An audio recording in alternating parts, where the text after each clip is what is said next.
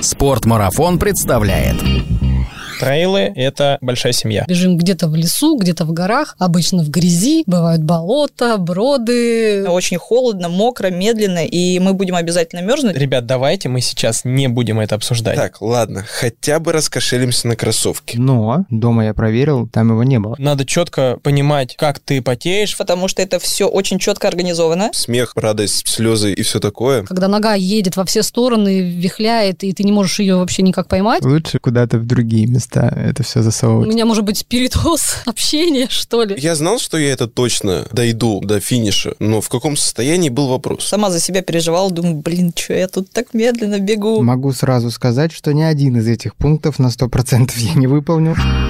подкаст об аутдоре, активном образе жизни, путешествиях, приключениях и снаряжении для всего этого. Спортмарафон.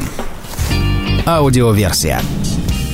Всем привет! Это подкаст «Спорт марафона», 121 выпуск. Меня зовут Артур Ахметов, и я сделал это. Пробежал свой первый в жизни трейл, к тому же зимний. И в предисловии этого выпуска я хочу сказать спасибо всем организаторам трейла в Николы Ленивце, который прошел 28 февраля, а также всем ребятам из спорт-марафона, которые, во-первых, переживали за мой февральский беговой челлендж, во-вторых, предложили мне завершить его зимним трейлом, и в-третьих, составили мне отличную компанию во время этого трейла, а также непосредственно в этом подкасте. С Вовой Глинкиным, Кириллом Коробейниковым, Дашей Киселевой и Таней Андрюшенко мы делимся своими впечатлениями от зимних трейлов и рассуждаем на тему, легко ли вообще начать бегать трейлы и для чего это нужно. Пишите в комментариях, бегаете ли вы трейлы и какие из них ваши любимые. Также не забывайте, ваши лайки, репосты и отзывы – это единственная оценка, по которой я могу понять, что делаю эти выпуски не зря. Приятного прослушивания. Спортмарафон. Аудиоверсия. Привет, ребята и девчонки. Привет, Артурчик. Привет, Артур. Привет. Так, перечислю всех, чтобы наши слушатели не запутались в голосах. Вова Глинкин, привет. Всем привет. Как настроение? Отличное, как всегда. Кирилл Коробейников. Добрый день, уважаемые радиослушатели. Угу. Подкасты слушатели. Даша Киселева. Это Даша, я. Приветики. И давайте все вместе поприветствуем Таню, потому что она сегодня первый раз в студии подкаста. Таня, привет! Всем привет. В нашем кругу новенький. Таня Андрюшенко, сотрудник клуба путешественников. Так можно назвать. Точно. Что мы тут все сегодня собрались в этой нашей уютной студии, без лишних свидетелей, никого со стороны нету, все сотрудники спортмарафона. Хотим здесь, в этой обстановочке, перетереть, как оно было. А именно, зимний трейл, который прошел на прошлых выходных, в воскресенье 28 февраля. Мы все вместе пробежали зимний трейл в Никола Ленивце. И этот выпуск я записываю для того, чтобы мы с вами поделились нашими впечатлениями, чтобы мы их зафиксировали, и чтобы наши слушатели, которые, возможно, до этого никогда не бегали трейлы, поняли, что это, в общем-то, не так сложно просто взять и пробежать трейл. Вам же не сложно было, ребят? Нет? Не. Как в Магнолию сходить. Еще небольшая ремарка, да, я бежал 11 километров, я скромный парень, и то только потому, что Кирилл мне предложил это сделать, так бы я сам никогда до этого не догадался. А вы все, ребята, бежали 21 километр, и вы очень большие молодцы в моих глазах. Давайте для тех слушателей, которые, возможно, первый раз слышат, что такое зимний трейл, вообще расскажем, что такое трейл, чем он отличается от простых забегов и чем характерен зимний трейл. Кто из вас может тут нам ликбез небольшой устроить? Я, Вова показал на Таню, да?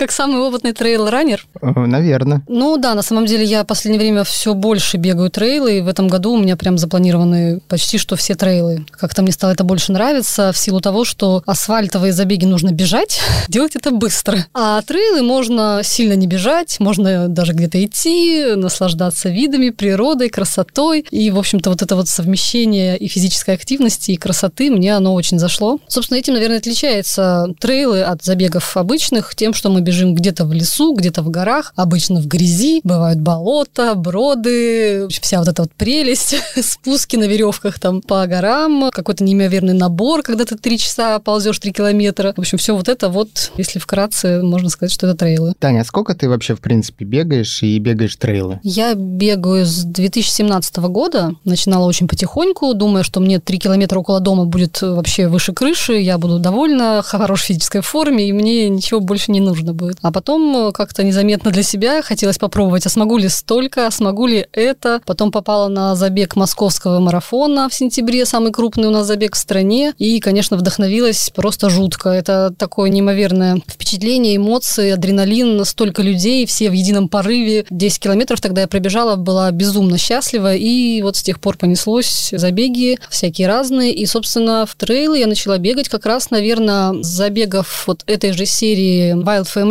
которая устраивает разные забеги, который был вот как раз в Никола Ленивце. Это был как раз Никола Ленивец, только летний. Было очень жарко, было 11 километров, как раз, наверное, который ты бежал, Артур. Я чуть не умерла, потому что побежала очень быстро, так как я обычно бегаю по асфальту. Тогда я поняла, что трейлы это немножко не то, и бегать их нужно не так. Вот. Ну и с тех пор как-то все больше и больше именно в трейлы стало ударяться, потому что это действительно очень красиво, очень незабываемые эмоции просто непередаваемые. Ну, насчет красиво, тут я, конечно, не знаю. Я видел только кроссовки впереди бегущих людей, ну и что-то чуть-чуть повыше по сторонам не удавалось почему-то посмотреть. Даша, расскажи на момент э, прошедших выходных, какой у тебя был опыт в трейлах и готовилась ли ты как-то специально вот к этому 21-километровому зимнему забегу? Слушай, ну опыт в трейлах у меня минимальный, в принципе, как и в беге относительно, наверное, почти всех участников сегодняшней встречи. Это третий, по-моему, трейл в моей жизни, и я к нему хотела бы подготовиться, но поскольку сезон, и моя основная часть работы приходится именно на зимний период времени, горнолыжный сезон, да, подготовиться к нему, наверное, получилось не так хорошо, как бы мне хотелось, но в результате все равно получилось довольно неплохо пробежать. Ну, то есть с собой я в результате довольна. Самый быстрый, наверное, из нашей команды. Расскажи про свой опыт, сколько ты бегаешь и как давно бегаешь трейлы. Бегом увлекаюсь недавно, около двух лет периодически тренируюсь. В трейлах я новичок, у меня есть несколько дистанций там коротких, 38-52 километра, и вот теперь есть в копилке еще 21 километр зимний. Ты ожидал, что 92-м прибежишь? Ну, в целом я к этому шел, но четко на место не рассчитывал, ну, было желание выбежать из сотни. Кирюха, ну ты вообще дал сразу в первый трейл и на 21 километр, да? Ну, я сначала бегал за девочками, теперь вот как-то решил бегать за медалями. И это безумное ощущение. Получается, наверное, когда ты бегал за девушками, в конце забега они не вешались к тебе на шею. Блин, да. А, А, в вот, конце а вот трейла тут, да. медалька вешается. И еще нулевочка. Да, бегать начал я, наверное, позднее всех вас. Буквально только вот последний год как-то начал этим заниматься и сейчас стал осознавать, что для бега еще нужно не только переставлять ноги левую, правую, левую, правую вот так по очереди, а нужно еще готовиться, думать, подготавливать экипировку. Это тоже трудоемкий и интересный процесс, который имеет место быть. А как ты вообще, у тебя первый забег получается такой сразу на 21 километр? Ты не сомневался ни капельки, что ты пробежишь? Я знал, что я это точно дойду до финиша, но в каком состоянии был вопрос. Но в состоянии в целом было удовлетворительное. Конечно, не все подготовительные меры были выполнены, запланированы, но, тем не менее, я осуществил свою первую цель, и уже вот мы когда тогда сели в машину, я уже думал, так, а что еще можно побегать? Блин, надо бы еще что-нибудь побегать. Так классно бегать. Часто ли вот вас настигает вот эта эйфория от прошедшего забега, когда сразу хочется запланировать что-нибудь еще? Потому что я помню, когда мы сели в машину, Вова сказал такой, не, давайте не будем обсуждать вот эти последующие забеги. У меня настроение после забега было такое, типа, ну ок, хорошо, достаточно.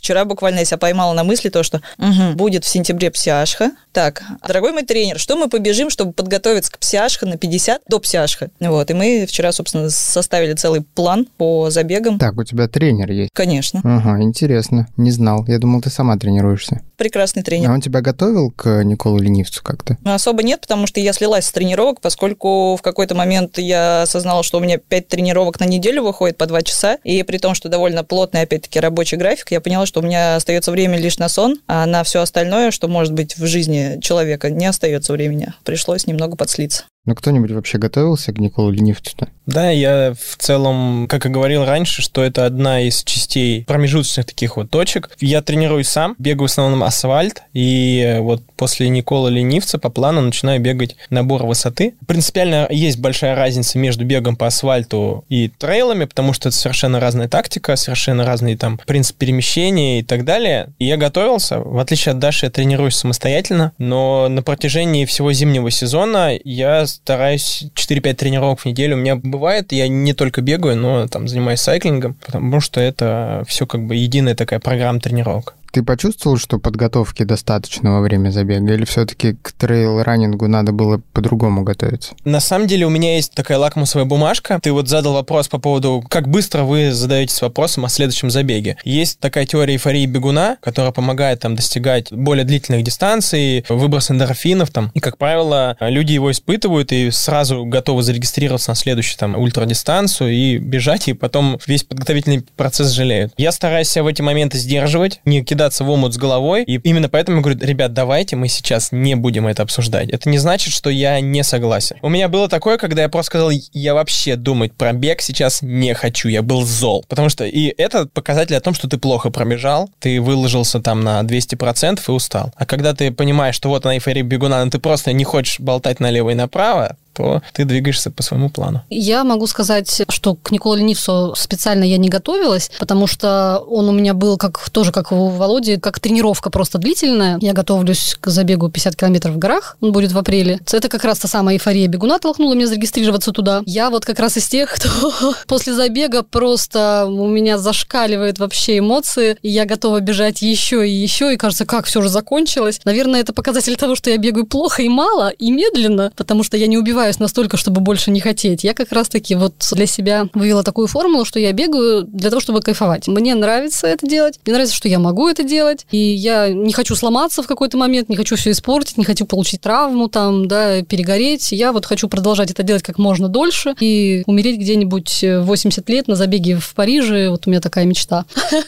После забега? Что во время-то? Ну, не знаю. Короче, так, чтобы у меня сердце вот настолько было просто разорвано в клочья от удовольствия. В общем-то, вот меня бы это очень устроило. Ну, я подобные чувства испытывал примерно на третьем километре Николы Ленивца.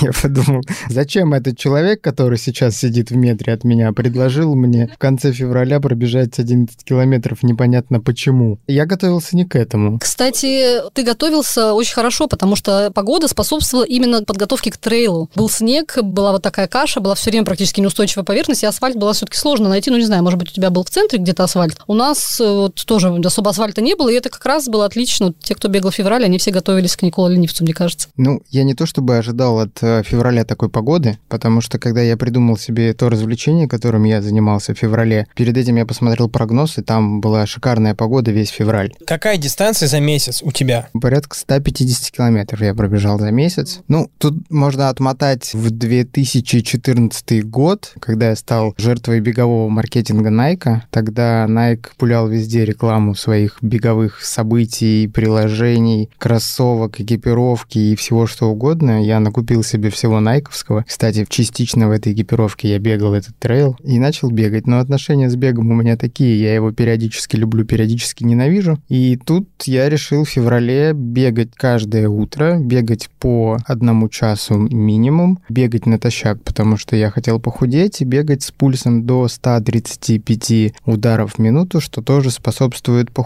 поведении. Могу сразу сказать, что ни один из этих пунктов на 100% я не выполнил, потому что, опять же, вмешалась погода. В минус 27 я все-таки не заставил себя выйти на улицу, но в минус 19, по-моему, самая была холодная температура, когда я бегал. Плюс я пропустил пару тренировок из-за антиковидной прививки меня накрыло. Ну и, в общем, вот такой у меня был челлендж. Ну, где-то суммарно 21 тренировка у меня в феврале была. И вот Кирилл мне предложил закончить этот челлендж вот этим веселым трейлом, и я понял, что то, что я бегал в лесу по натоптанным собаками и собачниками дорожкам, это совсем не то, что было в Никола Ленивце. Потому что идея была такая же, типа пробежать, и если не пробежать, то просто пройти. Но, как выяснилось, никто из нас пройти в своем темпе эту дистанцию не смог. Так ведь? Потому что когда ты встаешь в стартовый коридор, и потом все выходит на узкоколеечку, где у тебя по краям сугроба по 40 сантиметров минимум, это сверху, а если еще наступить, то можно еще уйти, тебя просто несет поток вперед. И вот тут, кстати, вопрос к вам. Что самое дискомфортное было у вас в воскресенье, Даш? Я зачем-то встала с ребятами в стартовой калитке. Не знаю зачем. Наверное, потому что мне очень хотелось стартануть вместе с парнями. Да, команда, все дела. Но я каждый раз, когда это делаю, у меня такая тема была в Крылатском, на Крылатском трейле, и вот сейчас. Я почему-то забываю, что я бегу медленнее, чем ребята, значительно. И то есть это будет дискомфорт для меня, что меня будут все обгонять. В условиях Никола Ленивца 28 февраля февраля это было особенно ощутимо, потому что была как раз узкая-узкая колея, и всем приходилось сперва мне сильно дышать в спину, а потом меня обгонять.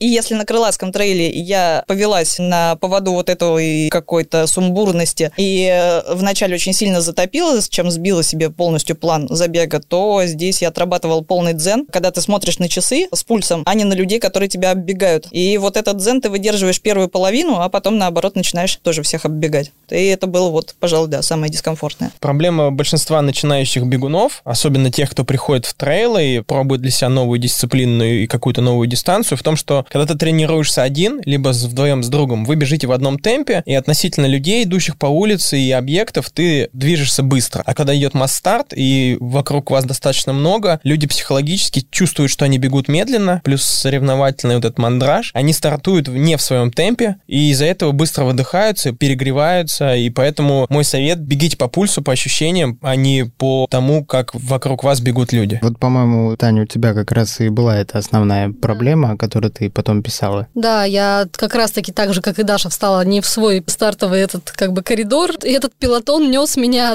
до, до Вабура, потому что сойти и даже просто вот сделать шаг в сторону, чтобы пропустить людей, не было возможности совсем. Было настолько узко, что просто нога перед ногой вставала, ты как балерина бежала. И люди сзади, я понимала, что, ну, раз я уже тут встала, так сказать, назвалась бегуном, блин, надо бежать, потому как они за мной, они обогнать меня не могут. Я тормозить их тоже не хочу, и я, конечно, топила, старалась не отставать от тех, кто был впереди. Ждала просто этого бабура, когда там появилась возможность просто отойти в сторону. Я сняла с себя всю одежду. Если бы всю, то мы бы видели это сегодня на фото. Я просто увидела девушку, бегущую практически без всего, и подумала, о, нормально, можно раздеваться. И тоже, в общем-то, сняла куртку, шапку, баф, перчатки, все пораспихала по рюкзаку, и дальше уже побежала в нормальном своем темпе. Ну, конечно, я тоже сорвала себе вот весь пульс, я долго восстанавливалась, потеряла на этом, получается, время. Я специально отошла немножко от вас, думаю, ну, не буду я стоять с вами быстрыми, но недостаточно сильно я все-таки отошла, надо было вставать прям вот, как я обычно встаю где-то в конец, и с наслаждением, собственно, бежать, потому что бегу я не соревнуюсь с кем-то из бегунов рядом, я бегу только соревнуюсь с собой самой, и время у меня отчитывается мое по чипу, когда я пересекла старт и когда пересекла финиш. Поэтому нет смысла там рваться куда-то вперед, если ты не на тумбочку, не на какие-то места стараешься забежать.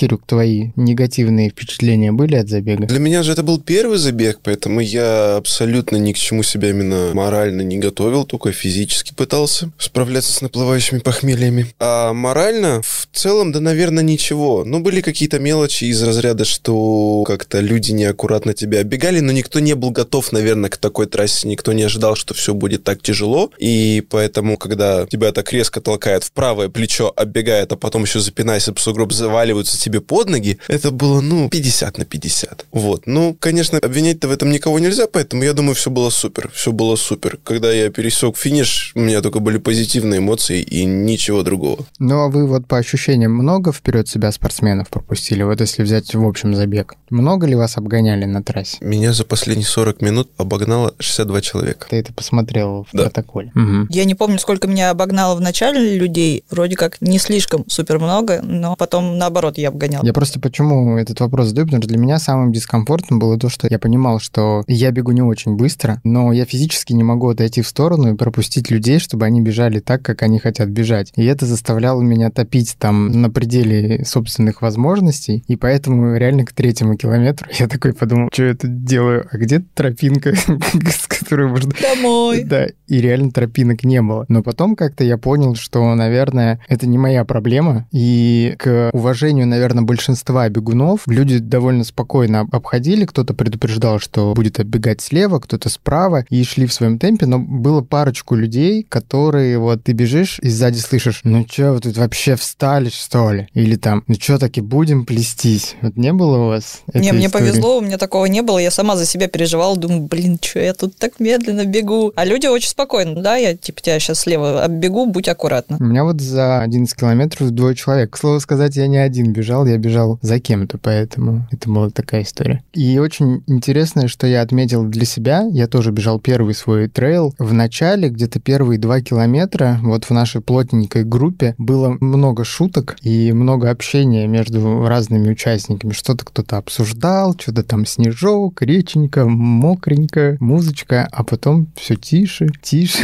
тише и тише. Такое ощущение, как будто бы народ думал, что так, ну тут вначале, наверное, такая тропинка не очень удобная, а дальше будет все нормально. Но дальше становилось все хуже и хуже. Давайте про положительные эмоции. Вот что для вас трейл, в общем. Давайте я, наверное, начну, чтобы задать такую тему. Вот больше всего мне понравилось то, как мы провели этот день целиком, да, потому что вот я рассматривал трейл именно как такое небольшое путешествие. И вот, наверное, что отличает трейлы от вот этих асфальтовых забегов? Асфальтовый забег ты, наверное, все-таки бежишь где-то у себя и где-то в городе, даже если ты куда-то приехал, и это не совсем дает тебе возможность отдохнуть от такой городской напряженности. А здесь мы вот с ребятами, Таня, к сожалению, в наш экипаж не попала. Кстати, хотелось потом вот еще, чтобы ты рассказала свои впечатления от такого, ну, когда ты была одна полностью, да, то есть ты приехала одна, пробежала, и потом ехала обратно одна, потому что у нас была немножко другая история. Мы вчетвером встретились в 6.45 утра в Макдаке на Домодедовской, там позавтракали, разогрелись, потом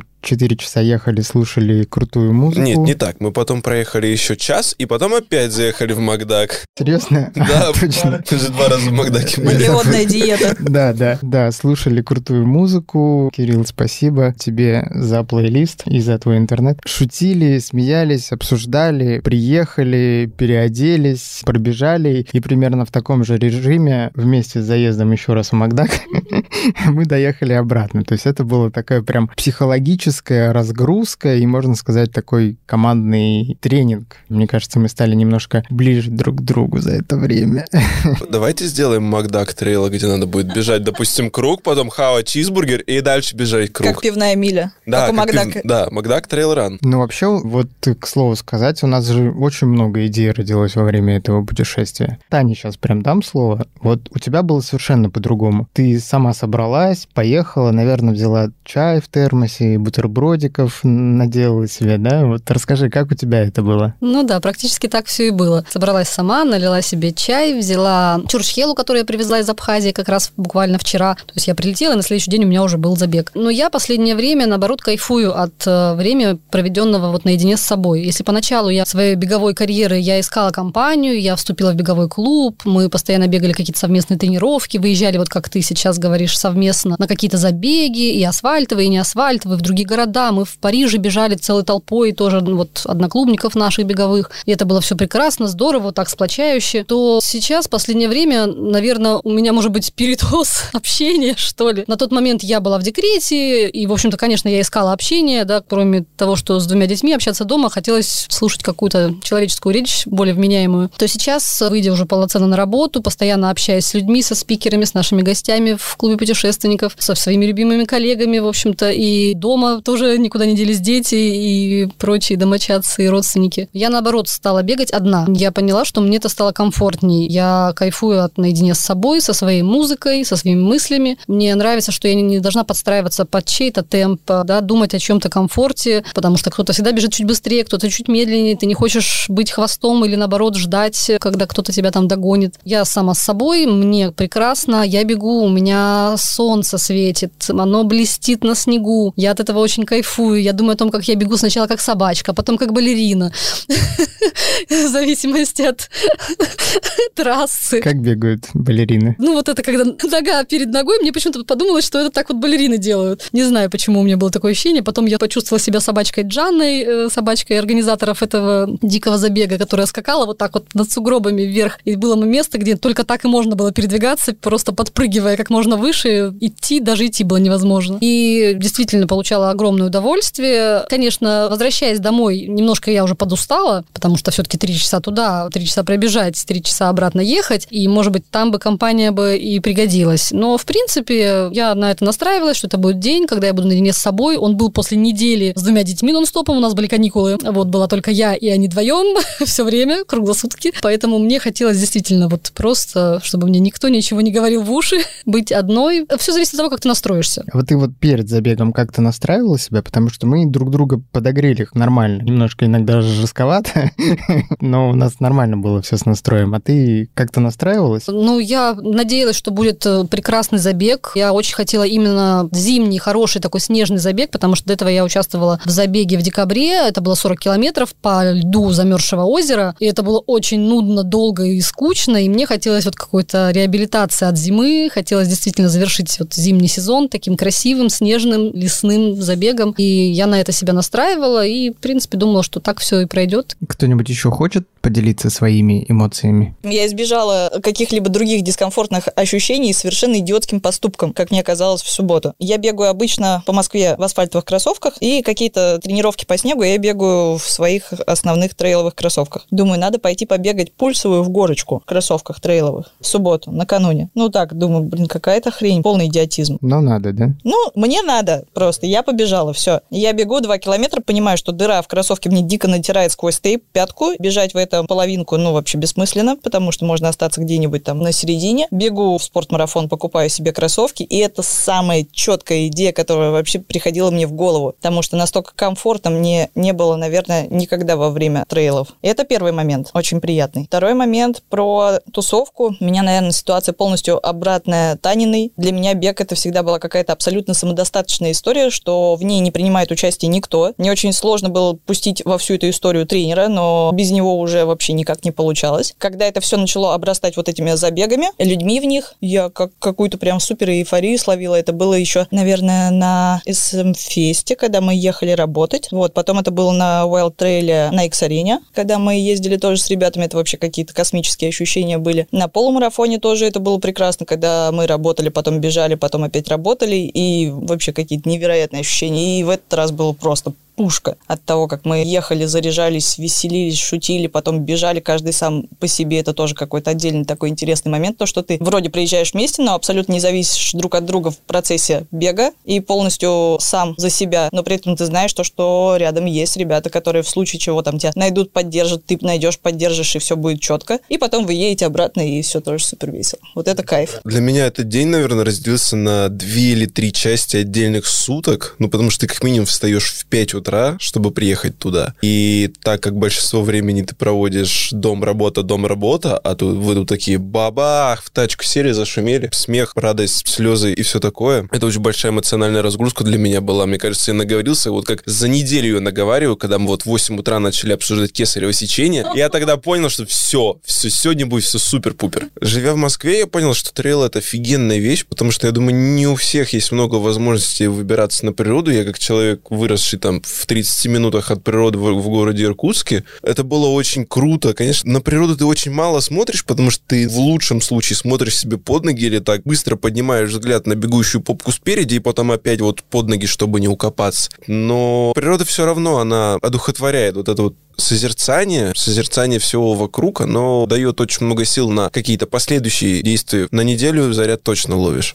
Про природу, про созерцание я только вот один момент запомнил. После церквушки, перед первым спуском, я такой встал, поглядел на все это с высоты так, да, приложив руку Мои к колбу, владения. да, и вниз туда понеслось. Все, больше я ничего не видел. Аналогичные впечатления Кириллу. Ты смотришь на свои ноги, понимаешь, что системы курсовой устойчивости не работают. Ноги ходят в разные стороны. Смотришь, как бежит человек спереди, понимаешь, что у него то же самое. И как бы думаешь, окей, значит, все нормально. Вот, кстати, то место около церкви, это мое любимое место, там есть Николина ухо. Очень люблю вот ту локацию. На самом деле, подводя черту по ощущениям, люди бегают по нескольким причинам. Кто-то хочет уединиться с самим собой, кто-то бегает из-за спортивных амбиций и прочего, а кто-то бегает из коммуникации с другими и вот этого командного чувства. В моем случае это все три составляющих имели место быть, потому что бежал я один. Так получилось, что мы оторвались от ребят, и я понимал, что никого из моих друзей рядом нету. Ехали мы в компании, веселились, заряжались, и при этом я двигался согласно своему тренировочному плану и доволен результатом. Ну, интересно, что за 4 часа поездки ты о своем намерении попасть в сотню ни разу не упомянул. Лучше делать, чем болтать. Ага, такой принцип. Даша вот вспомнила про то, что купила накануне кроссовки. У меня была похожая ситуация, но тем мальчики отличаются от девочек, потому что я взял свои Nike, которым уже 7 лет, Nike Pegasus Shield 30, и понял, что в моих Найках дырка сбоку накануне забега. Я не придумал ничего лучше, как заклеить эту дырку, и надеялся, что мои кроссовки выдержат этот 11-километровый забег, и они выдержали, и сейчас они постиранные, стоят на доске почета у меня как пенсионерские кроссовки. Я этим хочу подвести немножко к части, в которой мы поговорим об экипировке, которая необходима, в частности, для того, чтобы пробежать первый трейл, да, потому что понятно, что у бегунов, которые бегают постоянно, есть экипировка. Мы сейчас э, записываем подкаст для тех людей, которые не так много бегают, но хотят в беге получить какие-то новые удовольствия, новые ощущения. И вот, возможно, некоторых из них останавливает то, что бытует мнение, что нужно много высококачественной экипировки для того, чтобы бегать трейлы. Вот вы, как работники самого крутого аутдор-магазина в стране, что думаете об этом? Что считаете необходимым элементом экипировки для того, чтобы пробежать трейл? А что, в принципе, ну, было бы хорошо, но без этого тоже можно? Я бы хотела сказать, что самый топ на Никола Ленивца на зимнем это были а, мембранные носки. Так вышло, что я приехала из командировки и абсолютно не была готова ни морально, ни вообще никак э, к тому, что надо будет сейчас что-то бежать, что-то делать. И первая мысль, которая мне пришла в голову, когда я начала возвращаться возвращаться в ситуацию московскую, что мы бежим по какой-то, судя по всему, чаче. Чаче это не алкоголь. Чаче это состояние грунта под ногами. Там, скорее всего, будет мокро, холодно и противно. И мне мои друзья и коллеги много кто говорили о том, то, что мембранные носки это просто топ вообще пушка-гонка. И, соответственно, первое, что я взяла, это как раз мембранные носки. И я не пожалела ни разу. Точно знаю, что мне было бы гораздо холоднее, мокрее и противнее. Я думаю, что темп бы мой, возможно, бы пострадал из-за этого, если бы это были обычные синтетические носки. Что касается снаряжения для бега в трейлах вообще в целом, то ты потихонечку обрастаешь. По мере того, как ты влюбляешься в бег, ты обрастаешь снарягой. Я довольно тяжело себе покупаю новые вещи, в принципе, то есть если мне вот прям уже вынь да положь нужно, тогда я буду себе что-то приобретать. И вот так вот у меня потихонечку нарастает мой суперкомплект. Мне было суперкомфортно, я тебе так скажу, на Николе. Ну, не только за счет, наверное, мембранных носков, но и новых кроссовок.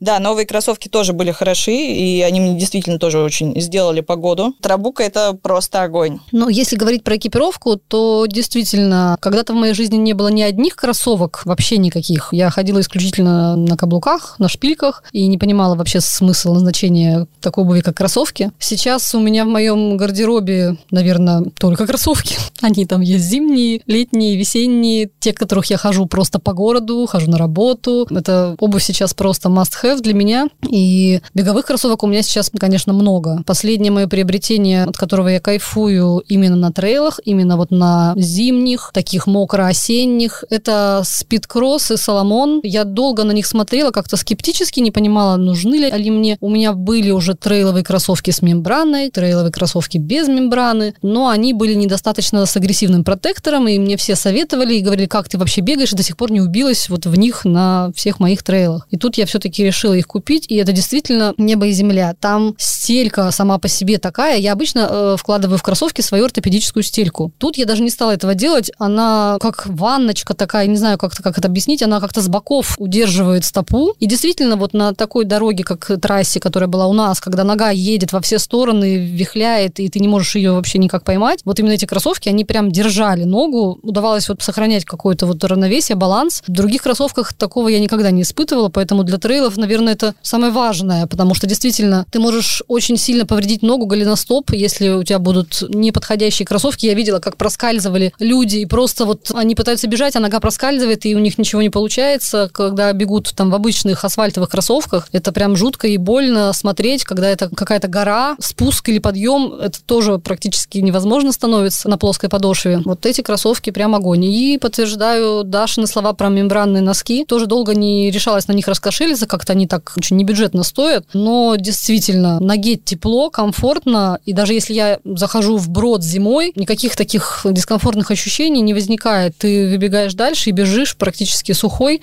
Сейчас я перебью тебя, Тань. Цитирую Татьяну. Когда я захожу в брод зимой, человек, который говорит в брод зимой, захожу в... Девушка говорит, я захожу в брод зимой, не испытываю дискомфортных Мать ощущений. детей. И тут другая девочка говорит, мне сделали плохой маникюр. И Таня, я захожу в брод зимой. Потому что не в этом счастье, да. А именно вот от вот этих ощущений. Ты смотришь на холодную воду, тебе кажется, что сейчас наступит капец. Ты наступаешь, и ничего не случается. И ты бежишь дальше и кайфуешь от этого, от того, что ты это делаешь, от того, что другая девушка с маникюром скажет, что ты вообще, вообще где ты, что, и как это возможно, а тебе классно, потому что правильная экипировка, она решает действительно, чтобы тебе не было жарко, чтобы тебе не было холодно, мокро. Все можно как бы приобрести, но, наверное, со временем. Действительно, не нужно там кидаться и скупать сразу полмагазина. Как я в 2014, да? Наверное, да.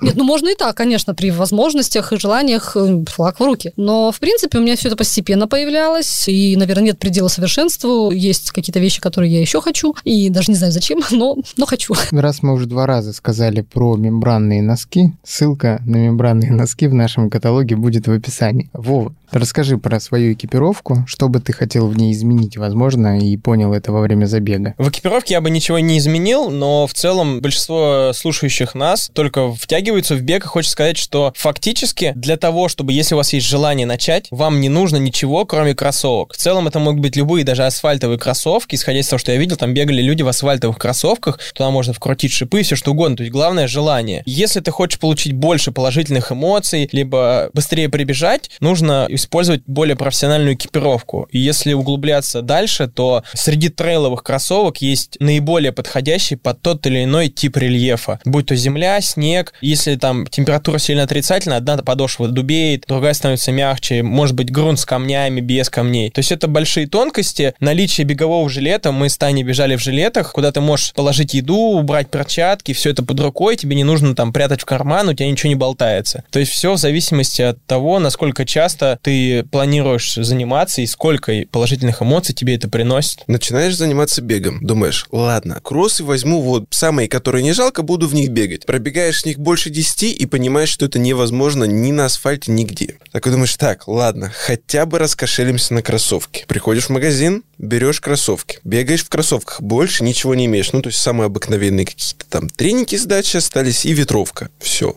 Приезжаешь на забег, смотришь на остальных, такой, ага, понятно. В карманы начинаешь торопливо складывать перчатки, мобилу, гели, что-то еще. Бежишь два километра, понимаешь, что у тебя вот сейчас уже копилка будет свистеть на, на, на фоне, что вот, ну, штаны уже спадают от наличия. Смотришь на Володю, Володя бежит в жилетике, в разгрузке своей. И это я к тому, что как бы начать можно с любого, но ты по мере продвижения каких-то профессиональных понимаешь, что так, теперь ты в этих носках бегать не можешь, тебе нужны другие носки. Начинать можно в чем угодно, да, но когда вот это вот начинается, с позволения сказать, некая наркомания, когда ты хочешь бежать больше, хочешь бежать с лучшим результатом, хочешь кого-то обгонять, достигать, то тут уже без экипировки никак. То есть вот я в этот раз взял себе для трейла Pegasus GTX на Гортексе. Сказать, что я в кайфе от них, это не сказать ничего. То есть до того, как я по пояс провалился в снег, а внизу бежала речка, я чувствовал себя очень комфортно. После, конечно,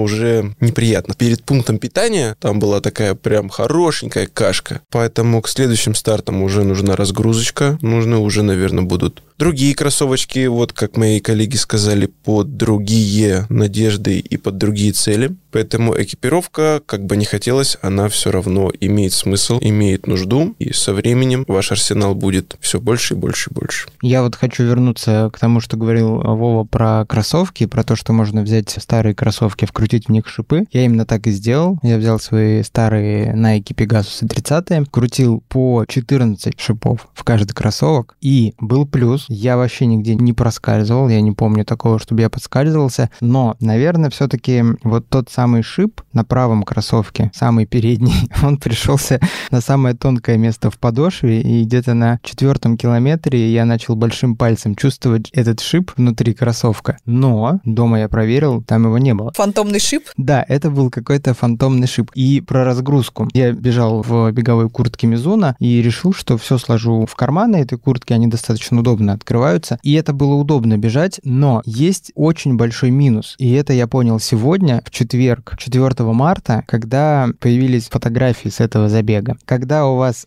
в кармане в области живота лежат гели, запасные перчатки или снятые на забеге баф, вы выглядите не топчик. Лучше куда-то в другие места это все засовывать. Да, когда я сняла с себя всю одежду, мне как раз было куда ее положить. У меня был беговой жилет, и я в него, собственно, благополучно убрала куртку, шапку, баф, перчатки. На самом деле, я еще хотел плавненько подвести к тому, что есть и обратная сторона. То есть, если мы говорим про новичков там в обычных кроссовках, да, главное не в туфлях, про людей, которые постепенно обрастают экипировкой, есть обратная сторона медали. Такие техногики, которые покупают себе супер топовую экипировку, мембранную куртку, но не знают, как правильно комбинировать одежду, не знают свою терморегуляцию, часто с этим сталкиваются, и я считаю, что надо четко понимать, как ты потеешь, в каком темпе, и какая одежда будет подходить под той или иной сезон. Это как раз очень такой интересный и щепетильный вопрос был конкретно на этой гонке, потому что, когда мы приехали, у меня было полное ощущение, что надо взять с собой еще мембранку, и, возможно, мне будет холодно, потому что нас ребята-организаторы немного настропалили на тему того, что там будет медленно, мокро и холодно. Ну, вообще, надо сказать, что Антон Жилин и Кристина Потапова нас очень сильно попугали перед стартом, что дороги нет. Мне Антоха говорил, что я пожалею об этом, это моя самая главная ошибка в жизни, начать свою трейловую историю в Николу Ленивца зимнего забега, да. Но, я так понимаю, это тактика такая была. Запугать нас посильнее, чтобы на трассе нам было полегче. Да, в этом очень интересный вопрос, особенно касаемо вот конкретно этой гонки, потому что, когда мы приехали, нас ребята-организаторы немного запугали на тему того, что это все непролазно, непроходное, очень холодно, мокро, медленно, и мы будем обязательно мерзнуть, и лучше с собой взять что-нибудь теплое. Точнее, даже не то, что теплое, какой-то внешний слой, который будет защищать от э, холода, от ветра. Я для себя приняла решение взять мембрану с собой, в итоге она мне не пригодилась. Я знаю, что Таня много с собой взяла. Как у тебя все происходило? Ну, я как раз-таки надела на себя все это, да, и действительно, я перепутала с погодой. Я была уверена, что забег в декабре был теплее, а сейчас холоднее. Казалось наоборот. Я перепутала температуры. Забег в декабре был, наоборот, холоднее, а сейчас э, в феврале было теплее. И, соответственно, оделась не совсем правильно, как вот сказал Володя, да, имея кучу эпикировки, можно напялить на себя все не совсем так, как надо. Я как раз именно так и поступила. Под моей мембраной образовалась э, просто баня мокрая, и то есть мне было бы гораздо суше и комфортнее, если бы куртка была не мембранная. А из-за нее, конечно, и из-за того, что я встала не в свой пилотон и неслась не в своем темпе, я очень взмокла. В итоге, сняв куртку, было немножко холодновато, потому что я была мокрая, и меня продувал ветер. А, так что действительно важно понять погоду, понять вот как бы как ты будешь бежать. Что-то, может быть, просто взять с собой запасное, но не надевать неправильные слои. Но здесь очень важно, мне кажется, то, что у тебя именно были как раз слои. Если бы ты бежала в какой-нибудь огромной супер жаркой флиске или там в бабушкином свитере, ты бы вообще где-нибудь там и осталась бы. Ну да, я бы ничего снять не смогла. А тут у меня была возможность все-таки играться и что-то снимать. Я могла, допустим, снять еще футболку, первый слой, оставить только лонгслив с курткой, например. Кирилл, а у тебя как было с многослойностью? У меня не было многослойности. У меня были остатки гардероба и все. И в целом, если говорить про экипировку, и вы только приходите в бег, и пока что находитесь в состоянии изучения этого вопроса, вы можете посмотреть у нас видео «Теория слоев». Также мы сняли недавно видео на нашем канале «Как одеться в зимний поход». Если вы хотите услышать подкаст на тему «Как одеваться в беге в разный сезон», пишите в комментариях, и мы с радостью поделимся своим опытом. А я хотел бы добавить, что, конечно, хорошая экипировка, она является залогом не то чтобы ваших высоких спортивных результатов, но просто удовольствия от самого процесса. И даже если у вас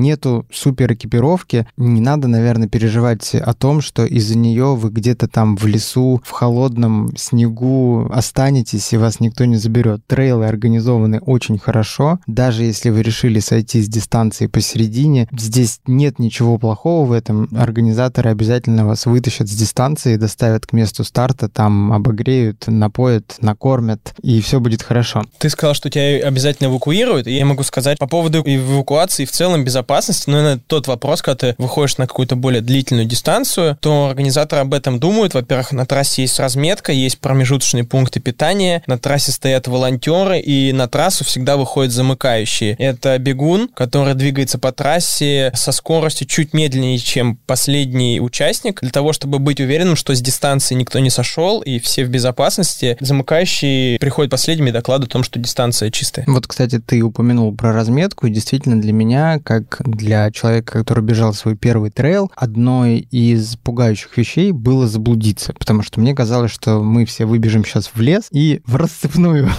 а там ищи эти разметки, где оно, что оно. Но на деле оказалось так, что действительно, может быть, именно в этом забеге тропа была очень узкая, и вся наша вереница бегущих бежала друг за другом, заблудиться было невозможно. Была разметка, наверное, через каждые 5 метров стояли красные флажки по трассе, на деревьях висели ленточки с логотипом «Спортмарафон», которые можно было узнать, и на всех важных поворотах, где вам нужно изменить траекторию движения, либо пересечь дорогу, по которой ездят машины, стоят волонтеры, которые, во-первых, направляют вас туда, куда вы должны побежать, во-вторых, они вам улыбаются, в-третьих, они вас подбадривают, в-четвертых, там еще играет музыка. Они даже могут поделиться с вами чаем своим из собственного термоса, потому что волонтеры, они вообще на забегах, особенно этой серии, они люди с большой буквы. Таня как раз-таки участвовала в качестве волонтера в ряде забегов. Вот когда ты работаешь волонтером, и мимо тебя пробегают бегуны, тебе не хочется пристроиться за кем-то и дальше там пробежаться до следующего пункта?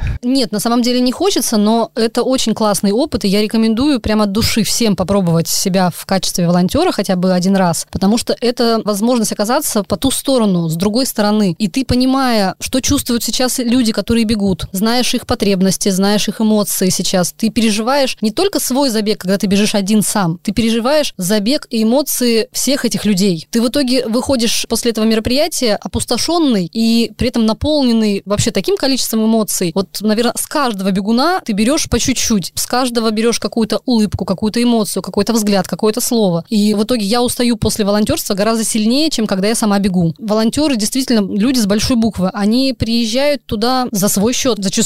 Они делают это бесплатно абсолютно. То есть вот если вы думаете, что ну стоит какая-то тут девочка, показывает мне направление дорогу, ай, ладно, я пробегу мимо нее. На самом деле эта девочка, может быть, не спит уже несколько суток. Она стоит здесь на холоде, вы бежите, вам тепло, а ей не очень. Значит, нужно обнимать девочку, чтобы ей теплее было. Обязательно. Девочку нужно обнять, нужно дать ей пятюню, нужно сказать ей спасибо, потому что действительно люди вот просто самоотверженно этим занимаются, просто на таких началах, не знаю, альтруистических. И им это нравится, они действительно вкладывают в это душу, они этим живут, они записываются на год вперед на все забеги быть волонтерами. И чем дальше в глушь их поставят, тем им интереснее. Они вот действительно там кто-то живет в палатках, они там не спят, дежурят ночами. И правда, я сейчас вот когда побывала и там, и там, как-то более полная картина, что ли, вот теперь забега складывается. И я действительно благодарна каждому человеку, который там стоит. Я всегда скажу спасибо. На пункте питания вот в этот раз я побежала без воды. Никогда так не делайте даже зимой. Думаешь, что ты зима, тебе вроде как пить не хочется. Обычно на тренировках на зимних, ну не знаю, наверное, мало кто берет воду с собой, да? Когда зимой мы вот просто бегаем тренировочные свои какие-то забеги. Тут я тоже подумала, что там 11 километров до пункта питания мне хватит, я там попью и побегу дальше. Но поскольку, опять же, я бежала не совсем правильно одетая, не в своем темпе, я очень запыхалась, мне очень безумно хотелось пить. Организаторы меня предупредили, что снег есть нельзя. И не потому, что он желтый или какой-то еще, а потому что он, как сказать, дистиллированный, да, то есть он не содержит в себе солей, и в итоге пить тебе будет хотеться еще больше, и ты не сможешь как бы, да, компенсировать недостаток воды, просто кушая снег. Ну, я примерно на втором километре так и хотел сделать. Меня организаторы не предупреждали. Меня предупредили. Организаторы вообще молодцы, и слушать их надо всегда. Да, они немножко напугали. Я тоже, честно говоря, ждала, когда же начнется жесть. Ну, когда же начнется жесть? А она так и не начиналась. И, в общем-то, ну, я даже немножко и порадовалась, и немножко расстроилась, потому что вот действительно на трейлы приходят люди, как говорят, мало упоролся.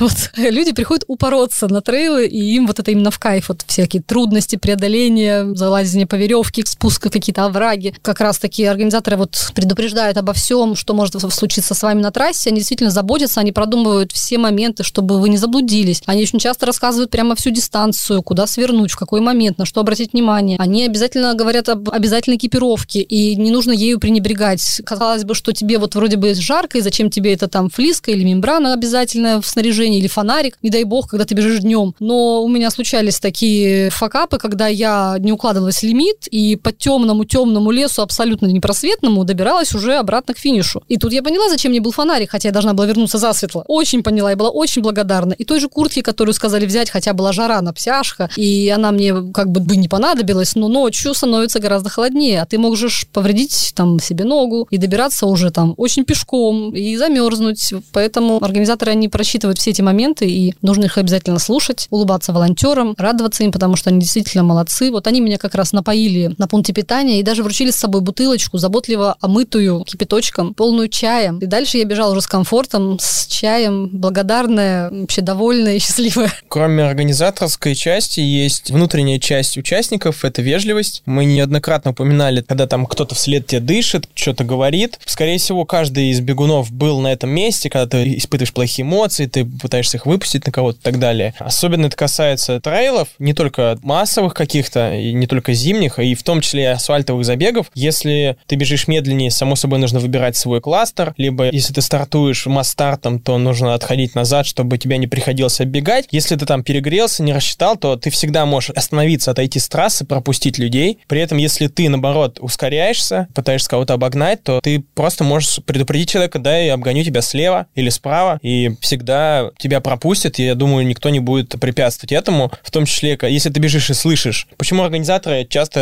просят не использовать наушники? Потому что ты должен слышать, что происходит на трассе. Тебя кто-то догоняет, ты слышишь его дыхание, либо он предупреждает, где обгонит тебя, ты можешь спросить, обгоняешь, он говорит, да, ты его пропускаешь. Это элементарная вежливость, взаимоуважение. Касаемо негативных эмоций, мне кажется, это та же ситуация, как с поездкой на Северный полюс. Ты сам выбрал решение морозить жопу, ну и поэтому и зачем себя напрягать какими-то плохими эмоциями, ты должен выжимать максимум кайфа. И вот в этом как раз опять же помогают волонтеры, потому что когда ты запыханный где-то на 15-м бежишь, тебе уже как-то становится постепенно неприятно. Ты видишь махающийся позитивный человек, который там под музыку тусуется, говорит вперед, дружище, вперед. И в этот момент у тебя с каждым таким человеком у тебя происходит первый рассвет, второй рассвет, третий рассвет. Вот это вот очень крутая позитивная зарядка, которую дают волонтеры. А я могу еще вот по поводу убежливости сказать. Ну вот на асфальтовых забегах как-то там больше на скорость, на результат все нацелены. Там можно отойти в сторону. Даже не надо обходить Да, тебя, да. Обгонит. И там каждый за себя. А вот в трейле это какая-то более сплоченная такая вот массовая, не знаю, энергия, когда люди действительно спросят, а все ли у тебя хорошо? Нормально ли тебе, когда ты стоишь там и отдышиваешься где-то там в кустах? А не помочь ли тебе? А не дать ли тебе своей воды? Попить из своего гидратора? Отдать тебе гели? Вот реально люди готовы это сделать и делают. Я там сейчас, парень стоял, уже оставалось вот только подъем в горку финальный, и он стоял, держался за коленки, я тоже остановилась, спросила, что случилось. Он говорит, вот до колена прям прихватило, не могу идти. Я ему отсыпала своих обезболивающих таблеток, которые у меня всегда с собой есть на всякий случай. Вот, надеюсь, что он там дошел в здравии полном. В принципе, как-то поддержка вот это чувствуется от бегунов, никто не старается тебя там обогнать, и пофигу, что ты там валяешься где-то там в сугробе. Ребят, я надеюсь, что слушатели, которые послушают этот подкаст, поймут, что трейлы — это весело, это клево, это очень увлекательно, и трейл — это то, что должен человек хотя бы раз в жизни пробежать, если ему предоставилась такая возможность. Но давайте еще в качестве небольшой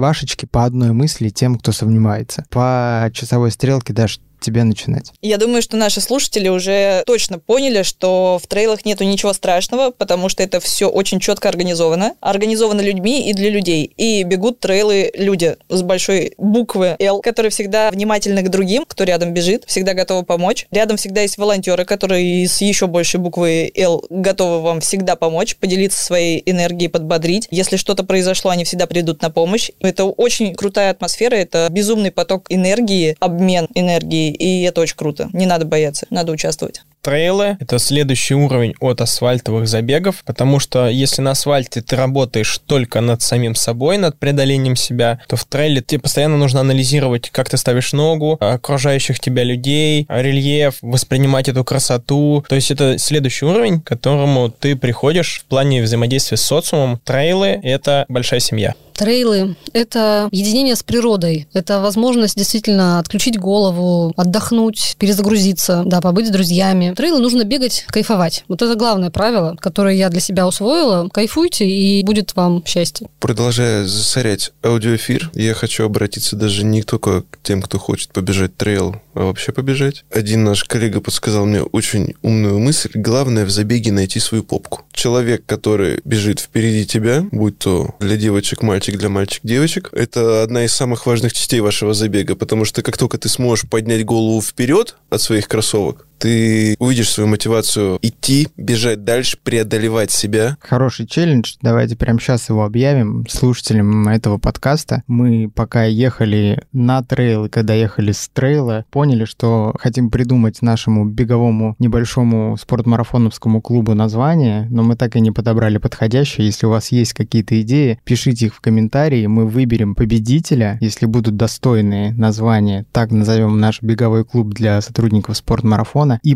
подарим ему, главный у нас по подаркам Вова. И подарим ему фирменный свитшот, которого нет в свободной продаже. Мерч спортмарафона. Даже не у каждого сотрудника есть такой свитшот. У меня нет. Да, у нас нет.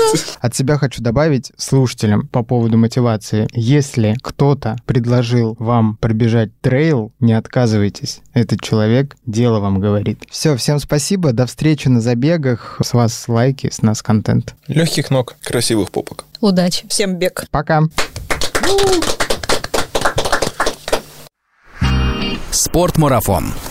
Аудиоверсия.